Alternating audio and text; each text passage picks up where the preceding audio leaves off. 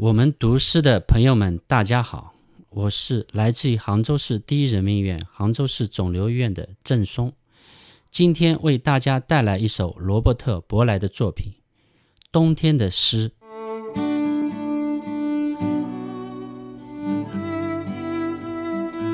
冬天的诗，罗伯特·伯莱。冬天的蚂蚁颤抖着翅膀，等待瘦瘦的冬天结束。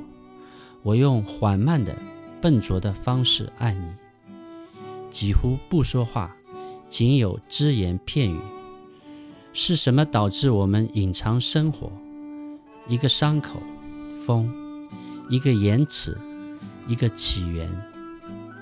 有时我们用一种无助的方式等待，笨拙的，并非全部也未愈合。当我们藏起伤口。